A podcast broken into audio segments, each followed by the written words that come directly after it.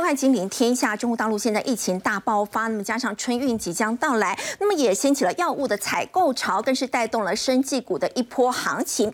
尤其呢，欧美股市呢现在休市，那么外资呢是放假去了，让台股在今天的成交量只有一千一百二十一亿，是创下了今年以来的新低量。那么在电子股交投清淡的情况之下呢，网友形容呢，现在呢根本就是生计救大盘。那么也因为中国现在疫情扩大，导致工人染疫，特斯拉的上海工厂呢，现在传出呢要暂时停产的情况。那么未来汽车呢，现在也警告说，在二零二三年的上半年呢，企业营运恐怕也会因为中国大陆的需求呢疲软，面临到很大的挑战。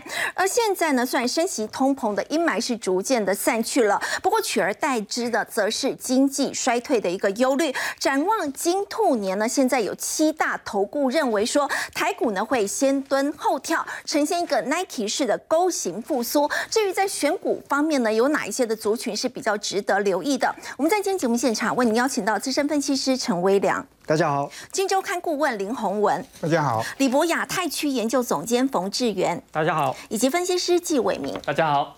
好，威良，这个疫情海啸现在席卷中国，那么这中国大陆的这个抢药潮呢，甚至蔓延到其他国家了，所以呢，也带动了生技股的行情。在今天呢，这个 OTC 有生技的占比竟然是超过了五成。对，那抢药潮呢，其实呃，目前看起来呢，还不会短时间内就平息。那基本上呢，呃，按照现在中国疫情呃这种。爆炸的一个程度来说，哦，其实到底有多少人确诊，哦，这个其实呢已经无法再做追踪了。那事实上，这数据可能也不适合呢每天在统计公布。所以呢，中国的官方啊，这个卫生健康委员会呢，啊，在昨天已经再一次的宣布，就是呢，即日起他都不会再去发布有关于疫情的每日任何讯息了。那所以这个其实也就呃有点像是呢直接盖牌了。改版，那因为其实呃，事实上之前所公告的有关于确诊或疫情的所有相关数据，基本上呢，中国的民众也不太相信。哦，举例来说呢，像之前官方哦在二十三号时候公布呢，新增确诊人数是四千多人，可是呢，就是这个卫健委的主主任哦，在青岛部分，他就说，光是青岛一天可能就是四五十万之多。那这足足是差距了有百倍以上。对，哦，所以我想，其实再公告下去这个数据哦，其实也没有太多意义。那重点就是现在从十二月份开始选择要跟疫情跟病毒共存之后，那整个哦，其实抢药的这种恐慌心理哦，我觉得短时间之内是不会呢退烧的。那事实上呢，也因为中国有庞大的十四亿人口。他们呢，除了自己在国内啊到处要去抢药之外，那事实上当然也会呢，哎，透过哈全世界各地哦，不管是说台湾、日本、亚洲或欧美，亲朋好友赶快帮忙买一下。对你，你在哪个地方没有缺，你帮我买，帮我寄过来，整包、整箱、整盒寄过来。是，所以哈，其实现在呢，整个海外哈，大家也很紧张，因为哈，现在来说，其实呃，像印度或日本，刚好他们最近自己的疫情。也在升温当中，算是呢另外一波的高峰。那另外呢，其实也可以看到欧洲哈最近的流感也非常严重，是因为其实很多国家，包含像欧洲啊，他们呃主要在这个所谓的口罩的解封是在今年的上半年。换句话说呢，这个冬天。是各种病毒真正大考验的开始，是。是欧美人士或全世界呢多数国家，大家把口罩拿掉之后的第一个冬天，是。所以不论是因为呢新冠还是呢流感，其实呢都有可能造成了更多的大规模感染，因此哦现在大家都在囤货。那以欧洲来说，最近就传出哦像这个。阿莫西林跟头孢指数类的呃这个抗生素哦，最近都是供给短缺的情况。那再来，我们其实看到哈，在最近中国出现了一些呢非常奇怪的乱象哦，包含呢画面中你所看到这个哦红色的看板，它讲的是什么？这是医院的看板，这不是在办喜事哎。结果呢，它是在热烈庆祝什么？急诊服务人次突破了两百万啊！竟然是在庆祝这个东西？哎，这个。这个医院的呃管理阶层哦，真的脑袋不知道在想什么。第一个，所有的医疗人员在第一线忙翻了，可能没得吃、没得喝、没得睡、没得休息，都没得呃下班了。那另外来讲的话呢，其实越多人到医院去，这会是好事吗？这当然就是来看病的嘛。是，尤其就是急诊哦。嗯。那所以我们讲哦，其实有两个行业，你是绝对绝对不能去祝贺他业绩高升、一路长虹的。是。一个呢就是。医院，一个是殡葬业对，所以这边有广州的殡葬服务中心这边也宣布哈，其实要到一月十号才能够去申请办理出殡的事宜哦。嗯也就是说，其实呃往生者真的是这个人数哦。大大幅度的增加，超出预期了。就没想到有一些了不孝的这个员工哦，啊，就是呢，内部保安竟然传出说卖号来赚钱哦，就是说让你能够插队优先处理。哦，那这个其实来讲话呢，哦，造成了。呃，很多的纠纷频传，甚至呢，呃，这个民众之间可能就有一些呢暴力的冲突事件了。那还有就是讲到这个抢药风波哈，不要说一般民众哈，现在担心买不到药，连中国的外交部发言人赵立坚都传出哦，他疑似呢因为染疫，所以现在在家里面呢，他的太太很担心、很无助哦。发文呢讲说呢，连他们也买不到药了，好无助啊。赵立坚都买不到，那一般的民众更不用说。对，所以其实我想这种种的迹象就显示哦。呃，未来中国要跟疫情共存哦，要达到一个比较回归常态性的生活，这可能少说也要一个月到两个月以上的时间了。是，好，不过我们说到，如果说大家都在抢药的话，那么对于一些制药股的话，是不是在短线上就有一些行情可以期待？好，刚才讲了，其实现在呢，呃，欧洲也在缺药，那中国更是抢药哈。嗯。那所以这两股力量之下呢，也让最近台股的盘面哦，是资金的焦点就转往了生技制药族群。是。那这么多制药公司哦，我们简单呢就帮大家整理说，哎，现在最缺的。抗生素跟止痛药，嗯，到底谁有做？刚威廉有提到，欧洲那边抗生素现在很缺。对，那到底谁有做呢？而且呢，最好是呢两种都做。嗯，哦，所以我们简单来看呢，包含像中化、森达、永信。还有哈，这个以下几家公司，它可能各自有一些相关的产品。好，所以呢，我觉得重点来看，这前面三家公司应该可以算是这一波的指标股。是。那但是哈，如果我们看一下呢，关于所谓的股价的评价水准是不是有点过高过热哦？那当然呢，就参考本益比。其实哦，大家不要以为说，哎，我看到这边哦，本益比哦十几倍，那很低啊。感觉还好啊，还很低对。其实不是哦，因为哦，整个制药产业。它算是一个非常成熟型的产业，嗯，所以没有什么爆发成长力道，也因此啊，过去长期以来他们。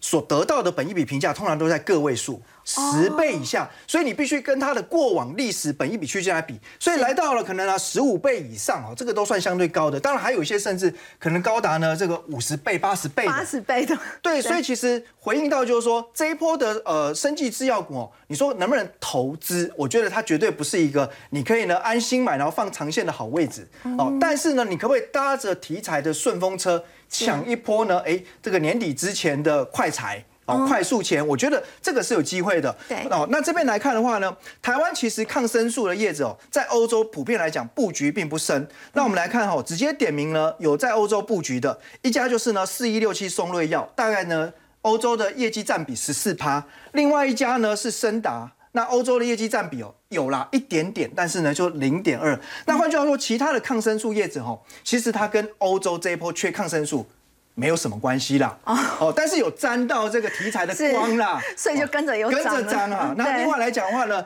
中国缺止痛药哈，那其中呢就是所谓的呃乙酰氨酚相关的学名药，那这个就是普拿疼里面那个最主要可以治疗呃我们头痛或退烧的成分。那这个普拿疼当然它是原厂药哈，那其实其他的相关用同样的呃原料跟制成所生产叫学名药，事实上它也能够达到一个几乎呃等同的效果。那所以呢，国内相关的业者里面，大家其实都有这个相关的产品。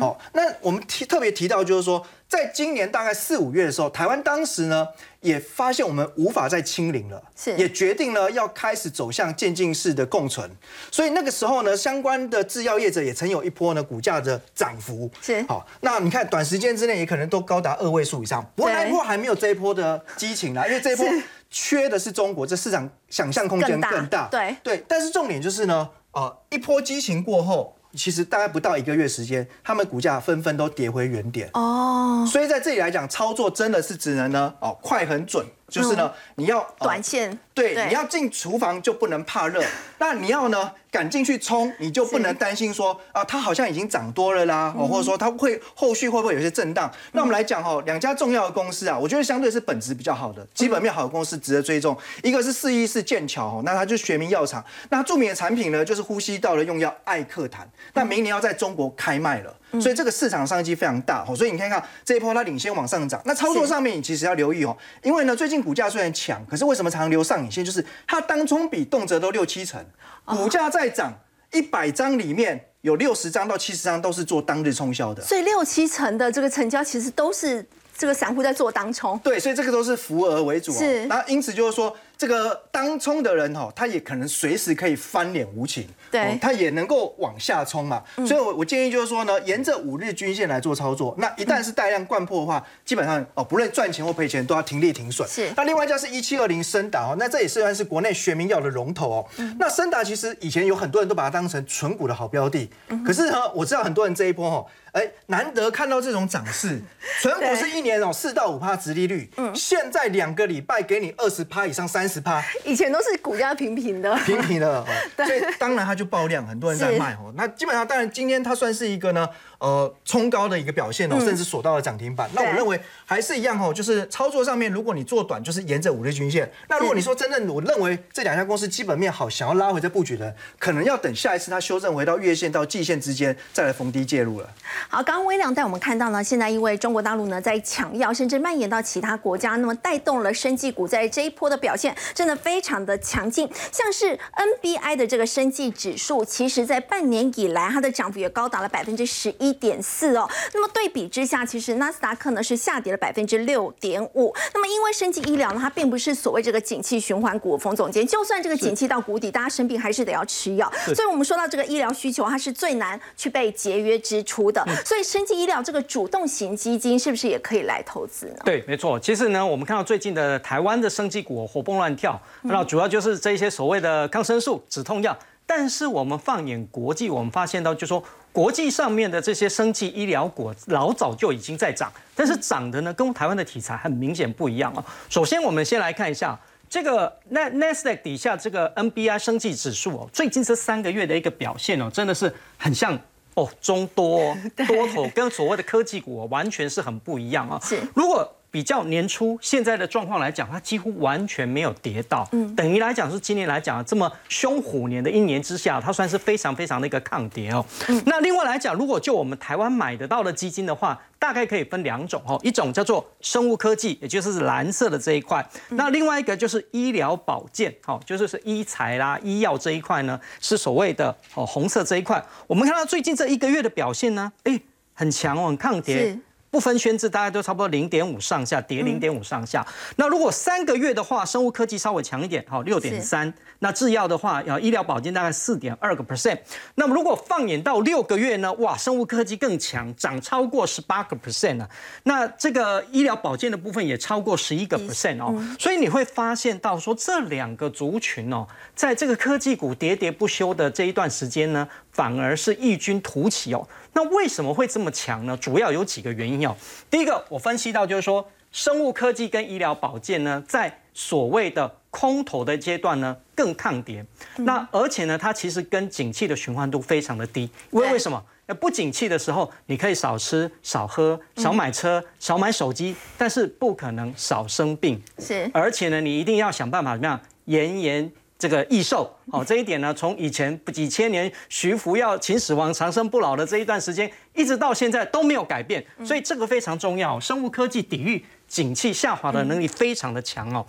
第二个呢，医疗保健呢，虽然说我们过去这两三年一直在所谓的抗新冠的疫情，但是你会发现到现在国际上的医疗保健已经从所谓的疫苗跟治疗药物呢，转往更多所谓的什么预防医学，因为所谓的基因疗法，对多了解你的基因，事前了解你的基因的话，是不是能够让你延年益寿？这个就变得非常重要。所以这一块来讲，它的商机呢就变成更为多元哦。另外呢，相较于国内呢，就是因为大陆的疫情啊，还在抢所谓的什么呃抗生素啊、止痛药这些，国外呢其实在注意什么？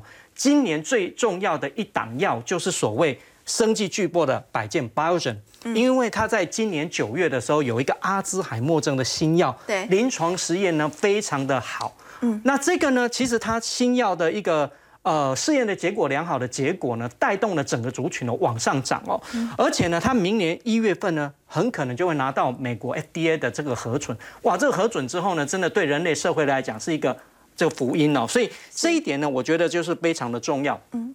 另外呢，其实这一两年呢，呃，生技业其实上上下下哦，之前在我们呃记得莫德纳股价大涨之后呢，也大跌一段。对。但是在这一段时间呢，很多大型的生技业呢，他们现金在手，所以呢，掌握了大幅度的这个现金呢，他们也瞄准了很多比较小型的这些所谓的生技公司，所以启动了很多的诟病。那诟病的一个结果呢，就会强者恒强，大者恒大。在这种情况之下，也激烈了生技股的一个中多的一个趋势哦。所以呢，后面我们来再看一下，就是说我们在国内买得到的这些生技医疗保健基金呢，到底有哪一些哦？像这些，你从名字上面你可以看得出来，大概都是比较纯的。另外一种就是结合了生技跟医疗保健，但是它是以医疗保健的比重比较重的哈，像所谓的像第一档哈野村全球的生计医疗基金，它其实呢就是结合两块，但是因为在比重上面它是属于医疗保健比较多的，所以在我们的归类上面就变成医疗保健型的这个股票型基金。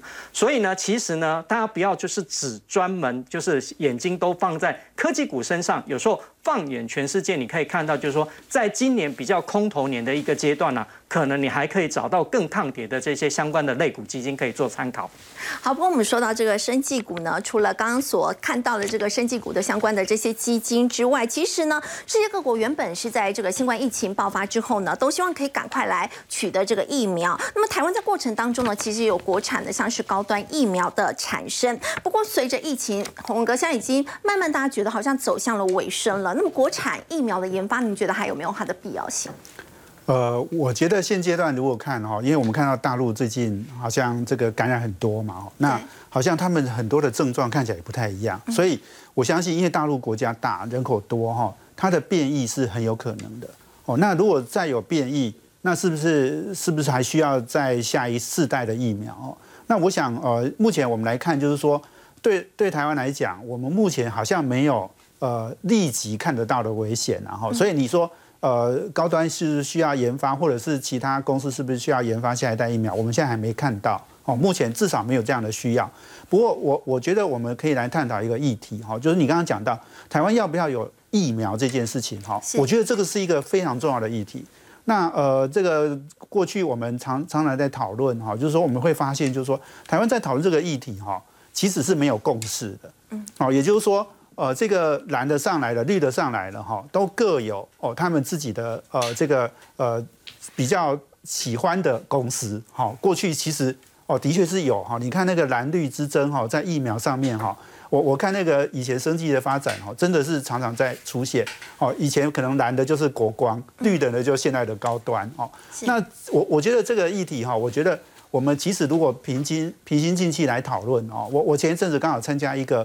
啊，关于台湾呃这个疫苗跟防疫，哦，我们到底做的好不好哦？这件事情做一个检讨，那当然是产官学院的人哈，没有政治人物哈，产官学院的人来讨论。那哎，这个讨论我觉得就有很多的价值哈。第一个，他们提到一件事情，说那个川普总统在两二零二零年的时候哈，他花了两百亿美金去买了七支疫苗，那但是最后呢，只有两支疫苗用上了。好，那两支疫苗当然大家很清楚，就是 B N T 跟莫德纳。莫德纳。好，那那另外五支，那其他的钱就是丢到海里去啊，丢到水里去啊。因为为什么？因为我们我们不知道，我们我们在那个初期，你你想，二零二零年那时候是疫情刚爆发，是疫苗哦，从来也没有那么快速就研发出来的。所以那时候川普总统为什么要花那么多钱去买？因为很简单，因为人家说防疫如同作战，是，所以你要赶快花钱，赶快把这些疫苗都定下来。好，因为你如因为你如果如果这个人民的呃生命呃财产啊这个受到威胁，你的经济不会发展的，这个是这个是一件很大的事情嘛。哦，这个跟打仗是一样的。所以，我我们说，川普总统那时候花了两百亿美金，哎，这个国会是通过的哦，让他买哦。而且你看哦，事后他只用到两支，那五支通通通通浪费掉了。哎，你你那个你也没看到民意说骂川普说你乱花钱。那我我我是要问大家，就是说，如果这件事情拿来台湾会怎么样？那你你可以想象啊，每天所有的节目都在骂这件事啦。哦，那我我要讲的就是说，刚刚为什么说这个社会是需要有共识的？因为我们经常呃在讨论疫苗的话，就是呃大家各有立场。好，然后老实讲，台湾在在这个高端哈，其实你你其实他已经做到哈很多国家做不到的事了。哦，事实上日本、韩国这么大的国家比我们大很多，他们也都没有疫苗哎。那你看台湾只有两千三百万人口，我们还可以发展出一支疫苗。当然，它有它有相关的问题，没有错哦。但是至少我觉得就是说，台湾你要你要想的是，你你刚刚讲的，川普总统做这件事情，好，他是为了呃这个呃人民的呃生命财产安全嘛。所以这件事情，台湾能不能也一样这样做？好，那我觉得下一次我们不知道，我们不知道下一次还有没有呃这个疫情啊？哈，新的疫情不是不是 COVID nineteen 哈。有没有？我们一定会再碰到这样的问题。那我们是不是到时候执政党又换人了？好，然后又又有不同的公司在做了。那我们是不是反对党一样用这样的方式在骂他？哦，那我觉得这件事情其实大家要好好检讨。那我如果讲到除了疫苗之外，讲到疫情，我刚刚讲我们那个论坛里面也讨论嘛。其实他们讲到说，全世界有五个防疫的典范，哎，台湾算其中一个，哎。哦，台湾是在初期，就是防疫做的比较好，防疫做的比较好的有五个国家台湾，嗯，然后有呃这个德国，哦，有新加坡，哦，那有韩国，还有日本，哦，那这这五个国家分别在不同的领域做的不错。刚刚我我我在讲的那个川普总统那些事情，就是一样的，就是说我们政府，你看，老实说，我们现在政府其实是蛮有钱的，我们不是那个那个呃，今年哈，就是去年哈，都都这个我们的。这个呃，就是税收哈，其实都蛮高的，所以我们我们除了投资科技业了，我们的生计哈，这个也是另一个国防工业，嗯，好，这个是人跟人民生命财产安全有关的这件事情，我们可能要多投注一点心力啦，哦，然后另外我就觉得最重要就是那个共识哈，大家要先建立，哦，那不然呢，下一次我们一样遇到另一个高端的问题，我们一样遇到所有人都在炮轰。那所有人都在说，啊，你们都在浪费钱，哦，这个这个是大家要注意。啊，就像洪文哥所说的，它可能就是已经是一个国安的战略的一个问题，所以呢，这个国产疫苗其实也是非常重要。那我们说到中国大陆现在脱去解封，结果导致他们染疫的人数呢是有出现激增这样的情况，那么也会重创全球供应链。现在未来汽车也都市井了，说明年上半年，那么恐怕因为中国需求疲软呢，会面临到很大的一个挑战。要请教冯总监，我们说在今年一整年。特斯拉这个股价表现可以说真的非常的惨，非常的糟糕。从二零二一年十一月当时的一个最高峰，到现在缩水了七成。哎，马斯克说他两年之内不会去卖股票，不过这样真的有用吗？哦，我觉得伤害已经造成哦。那当然了，中国脱叙式的这个解封呢，影响我觉得最大的两个产品，第一个呢，刚刚讲到了电动车。第二个呢，其实，在手机这一块，首先我们来看手机这一块，当然最重要就是 iPhone 啊。这个 UBS 瑞银就预估哦，现在如果你在美国买 iPhone 高阶手机的话，要等多久？二十三天呢？哇，这个真的是很少见哦。过去来讲，我觉得等两个礼拜就算非常久了，现在等超过三个礼拜。那最大的一个重点呢，其实就是我们刚刚讲到啊，这个卫健委的一个文件里面传出来说，中国大陆其实呢已经。这个染疫呢，已经超过二点五亿哦，而且呢，在河北跟四川这两个地方哦，可能染疫率都超过五成哦，这很可怕。其实这个对于全球的供应链的影响是非常的大，所以 UBS 也提到，就未来两个月到六个月，对于苹果的供应链哦是非常关键哦。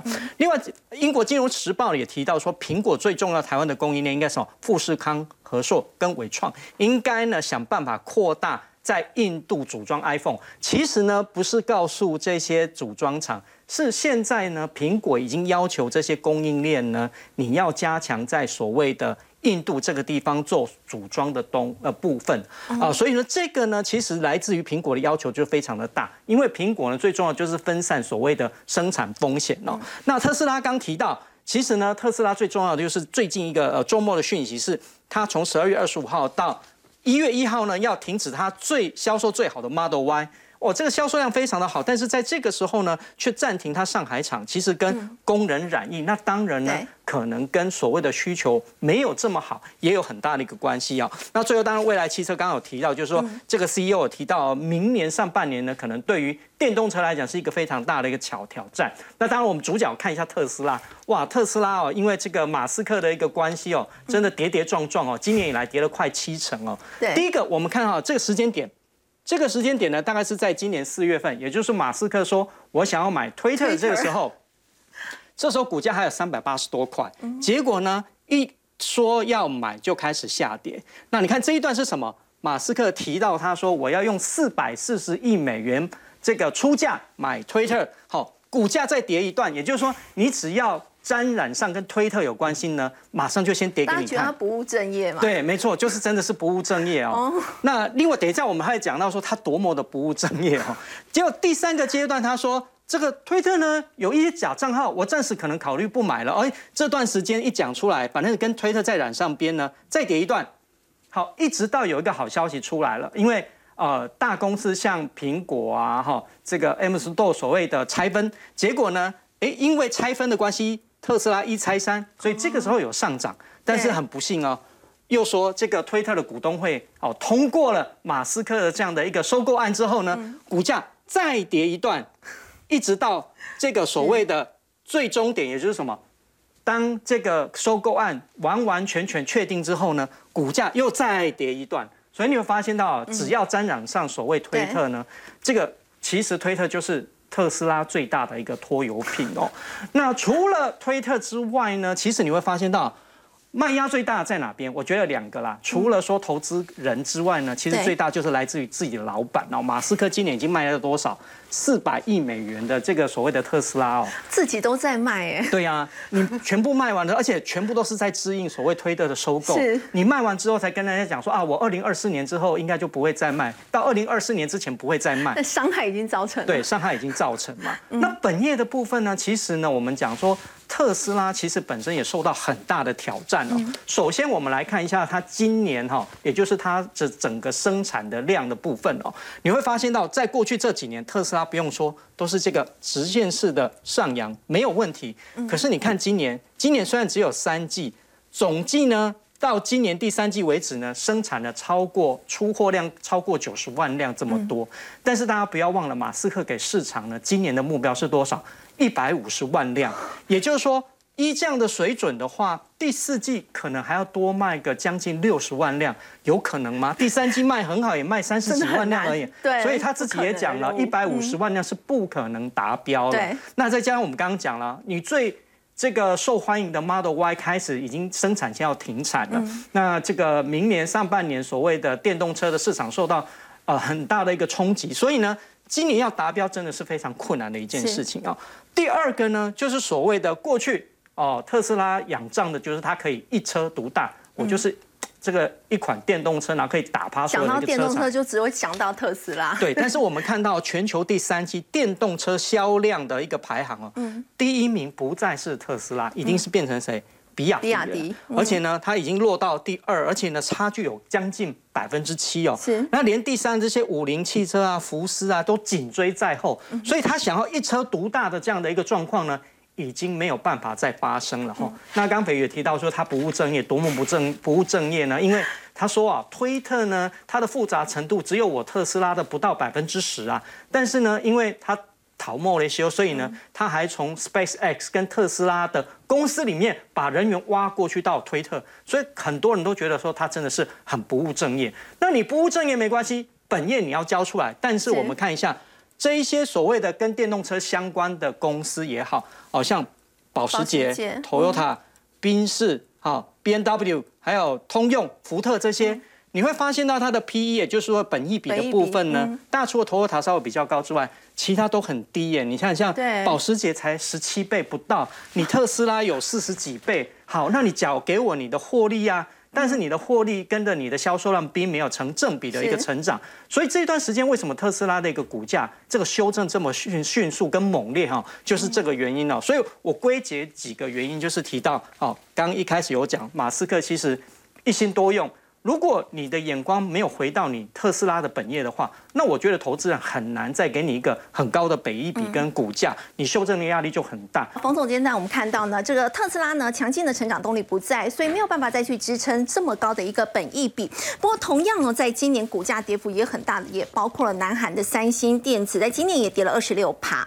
那么请教伟明，三星传出说他们现在大砍五 G 的入门机种，这个减幅呢是高达了有七成之多。虽然在台湾是没有相关供应链，但是因为它全数采用的是高通的晶片，大家就会担心说，那你接下来高通的库存会暴增，那么对。IC 设计联发科是不是就相对比较不利？这是一个非常好的观察。那我们也先跟大家报告一下，这个所谓的五 G 入门主力机种就是什么？就是 Galaxy 的 A 二三，A 二三又分成所谓的四 G 跟五 G。这一次的一千两百六十万只砍到剩四百万只是砍五 G 的订单。那么五 G 的订单也刚刚也说了嘛，说在台湾其实是没有供应链的。可是我们要跟投资朋友讲的是，没有供应链不代表没有伤害，是因为在整个产业里面有所谓的替代效果啊。当今天高通这些都是高通的晶片，砍了这么多只，砍了八百多万只，那你的晶片是不是库存就会增加？是一旦库存增加的时候呢，我们从经济学原理里面来讲，很自然而然的就会有所谓的降价压力，降价求售嘛。对所以当今天高通要降价的时候，哎，对联发科来讲会不会造成压力？这件事情一定是很自然而然可以想到的。目前的 IC 设计企业普遍预期，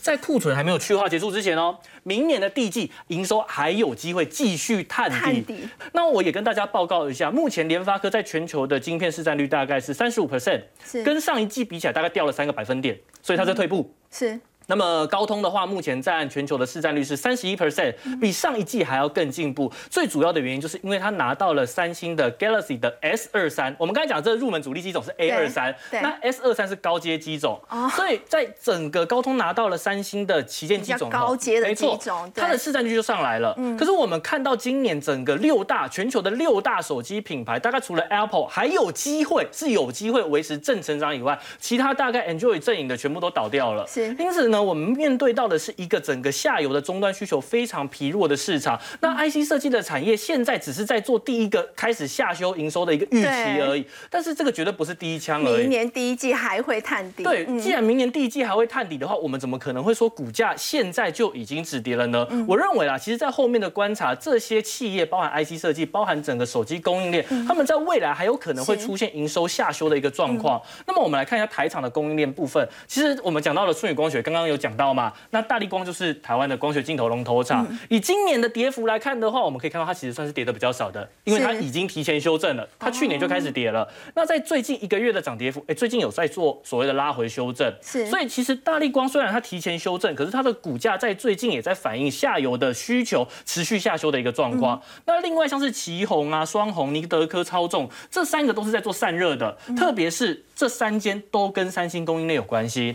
所以说，其实我们可以看到，上次双红跟尼德科超重今年的跌幅比较重。对那为什么旗红可以看起来比较好一点？因为它有吃到伺服器。它有吃到哦 server 那一块没有错。所以我们在观察这些股票，或者是在观察这些公司的时候，我们不能只看说它跟哪一间公司特别有关系，还要看它切入了哪些产业。我觉得这个要拉出来讲的是富士达，哎，它最近这一个月的表现不错哦对。它跟三星有关系吗？它跟三星有关系，可是上涨不是因为三星，是因为华为，是因为华为的关系。那所以其实我们要跟大家报告的是，整个台厂的供应链，手机供应链今年以来的股价看起来都不是很好，在最近一个月，除了某些其他题材的个股以外，都还在拉回修正。这个地方就是大家要去做留意的。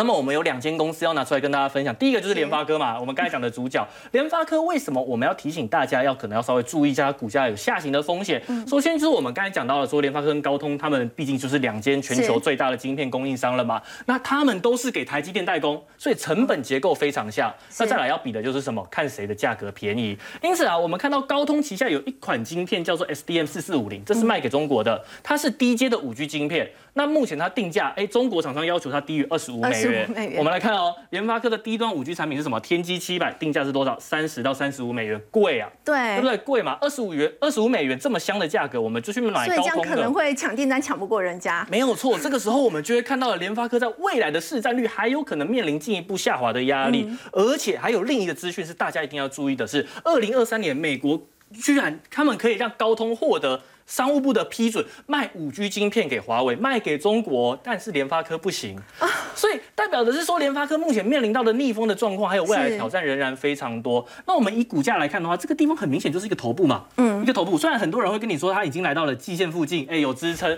但是我认为啦，我们刚才前面讲了这么多，整个 IC 设计的产业仍然面临一个逆风的状况。我认为股价下行的空间仍然还有，甚至有可能要去挑战前波低点。所以大家不要看到说好像来到了季线支撑，赶快开始买，开始买。如果要想要去买这些个股的话，我们认为你最大的利多就是要跌升，是跌升这个时候再再去做切入，会是比较安全的。那另外我们也讲到了 PA 功率放大器，那龙头就是稳茂。那其实很多人会认为，哎，去年已经开始先修正了，那是不是应该要很快来一波 V 转呢？其实不是，我们观察到了它十到十一月的维营收仍然维持低迷，大家不要有一个迷思，好像只要开始衰退，只要来到了谷底，很快就要 V 转上去，不是这个样子的。很多时候它可能要走一个 U 型或者是 L 型的，它在谷底。必须要维持一个很长很长的时间，所以呢，我们目前观察到是它第四季比第三季差，这个已经成定局了，不会改变了。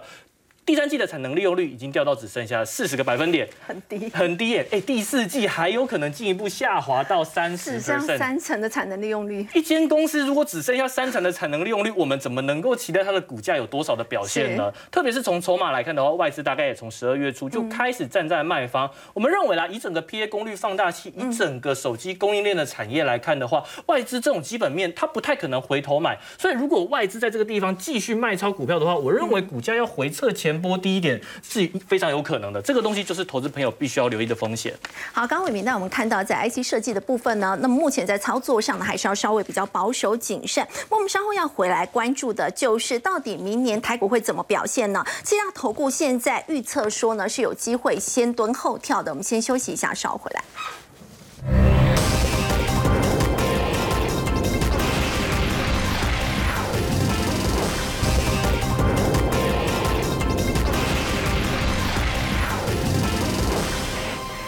今年遭遇到逆风，那么展望明年金兔年究竟会如何表现呢？微亮现在七大投顾预测说明年是会呈现这个 Nike 式勾形的一个复苏的情况，是先蹲后跳。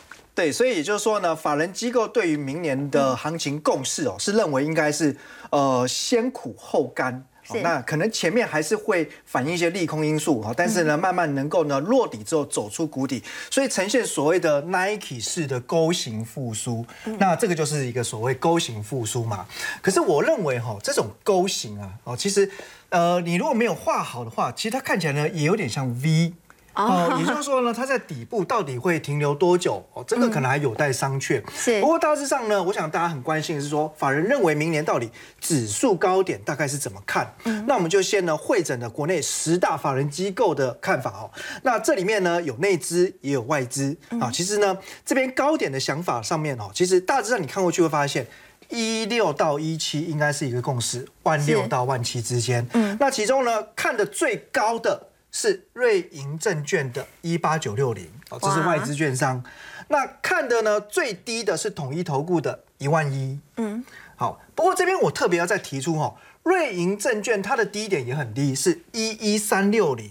你把它的高低点预估值这么一减哦，发现呢落差是超过七千点以上。是这个呢，我其实就不太认同了。因为我们知道台股今年呢最高到最低的震荡是五九九零点，是。那如果说今年把大部分的利空、通膨升息、库存衰退这些，对，大部分都反映进去，因为这个利空大家也都知道了，是。那逻辑上来说，明年的震荡幅度应该要比今年缩小，会比较合理。嗯，所以大部分的法人机构其实预估明年的区间没有那么大。所以瑞银把这个 range 抓的好大。呃，只能说有些外资真的是语不惊人死不休了哈。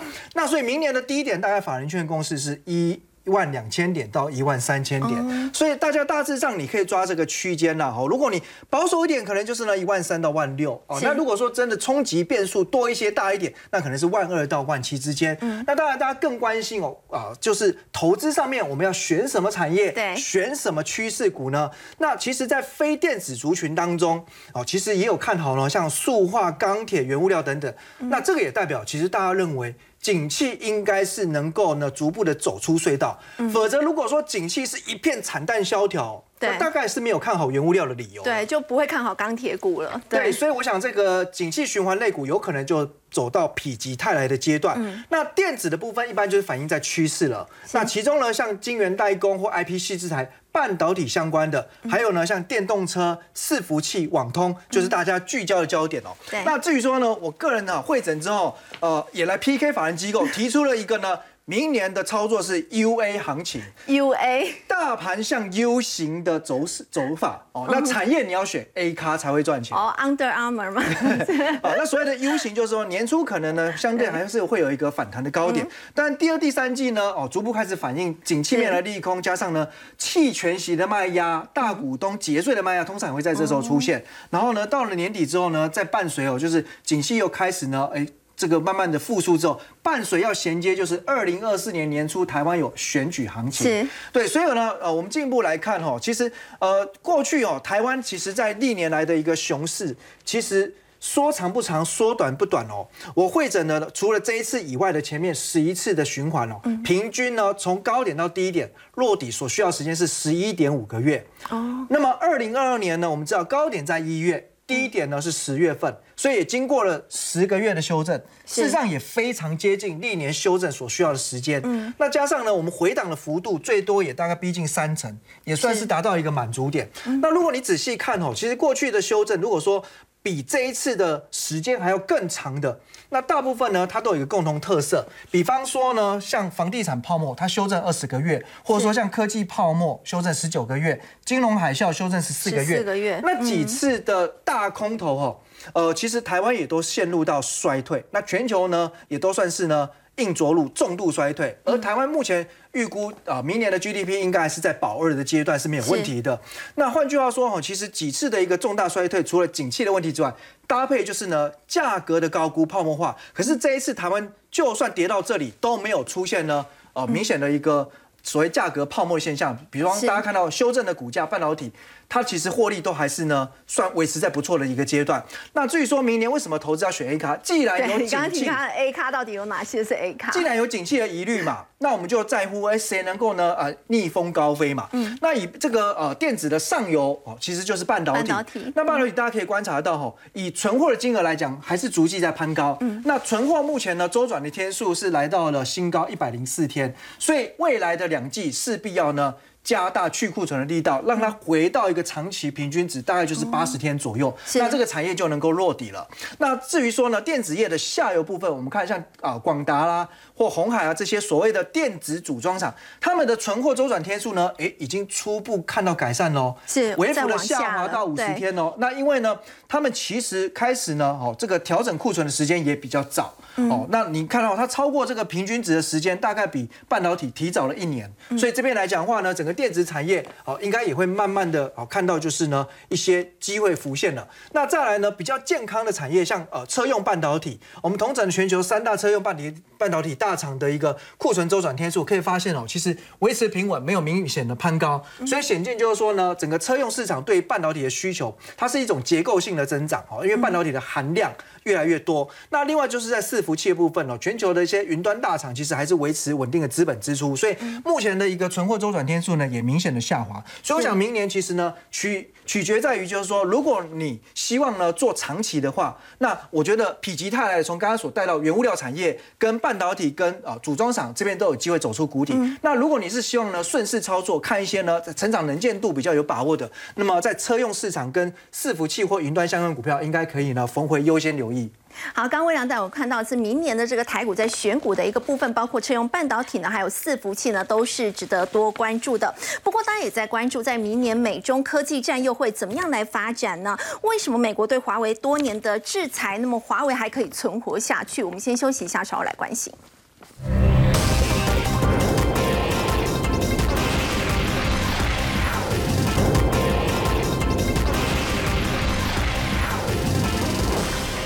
美国对华为已经进行多年的制裁了，不过伟明为什么华为还可以存活，甚至冲破了美国的围堵？现在跟 Nokia 达成了技术授权的协议。其实华为本身它有非常多的专利在他们的手上，所以在过去几年里面，虽然华为的手机业务被美国封杀，那这部分真的是掉的非常的快。可是呢，我们可以看到华为在专利的部分似乎没有受到什么太大的影响，特别是在最近又跟 Nokia 说，哎，我们有过去一项原本的协议，那我们再延长五年。那所以其实华为靠着这一些像是无线网络。的技术、车用的通讯，还有很多关于基地台的通讯技术跟专利，来维持了华为在最近的营运状况，让他们不会马上就阵亡掉。那另外，我们除了看到像是 Nokia 以外，三星其实跟华为之间的专利互换也是非常非常显著的，特别是在十一月的时候，又移转了九十八项专利技术给华为。那么为什么要讲又？因为在二零一九年的时候，其实啊，在呃所谓的三星就已经移转了八十一项专利给。华为，所以现在加起来大概是一百七十几项的专利移转过去。那为什么要移转呢？其实是因为华为跟所谓的三星，他们之间有所谓的专利的许可交叉的互换协议。那为什么会有交叉的授权协议呢？是因为这两间公司势均力敌，他们不想要在这个专利战上面打太多的旷日费时的法律嘛，所以变成是他们透过这样子交换，那我们就大家各退一步。所以这一件事情其实也表示了华为在整个专利技术里面，在通讯的专利里面还是很有分量的。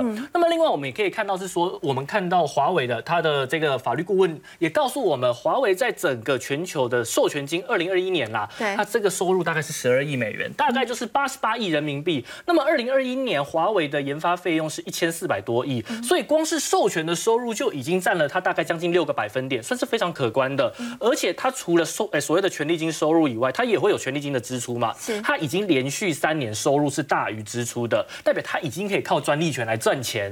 那么除此之外，我们也可以看到，像是华为，除了我们刚才看到的这些电子厂以外，车用厂有没有？我们可以看到像是哎，宾士、奥迪、保时捷这些车用厂商也希望可以在自己的车子里面加入更多的车用通讯的系统，所以跟华为也是签订了非常多的授权合约，这些都是华为的利多。那么我们可以看到，其实，在最后的话，华为在中国跟欧洲二零二一年的授权数量是排名第一名哦，在美国也是位居第五。因此，华为在整个资本还有研发支出的投入上面，其实是有获得回报的。因此，我认为啦，虽然整个美国对于华为是做一个科技围堵，可是，在现在华为似乎有要突破这个围堵的状况的情况之下，如果投资朋友想要去做投资的话，可以往一些华为相关的供应链去找，会比较有机会。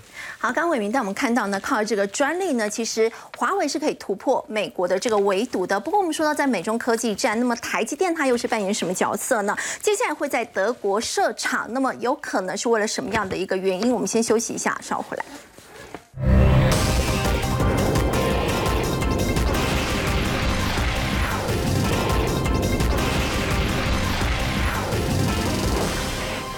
台积电呢传说要到德国去设半导体厂，虽然台积电回应说不排除任何可能，但目前没有具体的计划。要请教洪文哥，如果真的过去设厂的话，它是为了汽车 IC 吗？是，是为了汽车 IC，没错哦。不过我们我们来看这件事情，就是说哈，为什么台积电的欧洲的投资哈千呼万唤一直都不出来哦？那我觉得一当然一个很关键的原因啊哦，就是说呃，他他当然还还会考量很多。原因，但是一个最关键就是说，欧洲的客户现在占它的比重并不是那么高。嗯，好，那我想，尤其是欧洲，好有像 N 叉 P 啊、N 智浦、哦英飞凌、哦易发半导体等等，这些都是呃基本上都是在这种呃比较是混合讯号、混合讯号，或者是说呃用途在很多汽车的领域嘛，哈。那这个比例现在其实占台积电的营收比重哈低于十 percent 哈。那所以呃，这个为所以为什么是就是说客既然客户的需求不是那么大，而且而且事实上呃这些呃用的制程技术它也都不是这么高端这么先进的，哦，所以呃台积电这个是我相信这是他做决策一个很重要的因素啦。